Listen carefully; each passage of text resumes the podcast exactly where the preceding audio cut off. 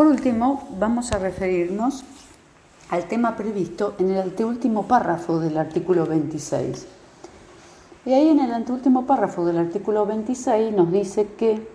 cuando eh, coexistan intereses ganados o actualizaciones ganadas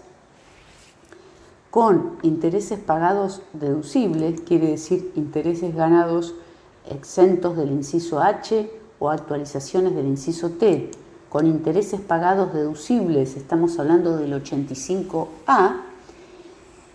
dice que la exención va a em, establecerse, solo va a regir la exención para el saldo positivo que resulte de la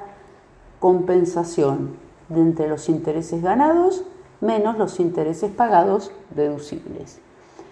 Esto significa que, en realidad, esa exención solo va a alcanzar el saldo positivo de la compensación porque esta norma tiene el siguiente objetivo. Si se, le, si se le deja de cobrar un impuesto sobre los intereses a los contribuyentes del país tratando de premiarlos por alguna forma, por así decirlo, porque eh, en realidad depositan su dinero en el sistema bancario argentino, ¿sí? Si, se los, si, se los, em, si se los beneficia con esa exención para eh, em, favorecer los depósitos en el sistema bancario, pero resulta que a su vez toma préstamos, entonces, para evitar que los contribuyentes eh, se abusen con esta figura y en realidad ganen intereses que están exentos de pagar el impuesto y se beneficien deduciendo eh, créditos, deduciendo gastos por intereses deducibles, por otro lado, solamente le va a dejar como exento la diferencia entre los intereses ganados y,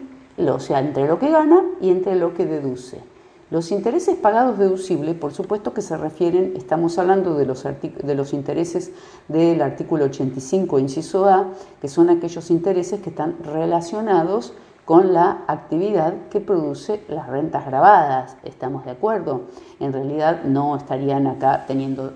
en cuenta los intereses, por ejemplo, si el contribuyente eh, realizó un, viaje eh, con la familia a, un lugar de veraneo y, y para llevar a la familia a Disney tomó un crédito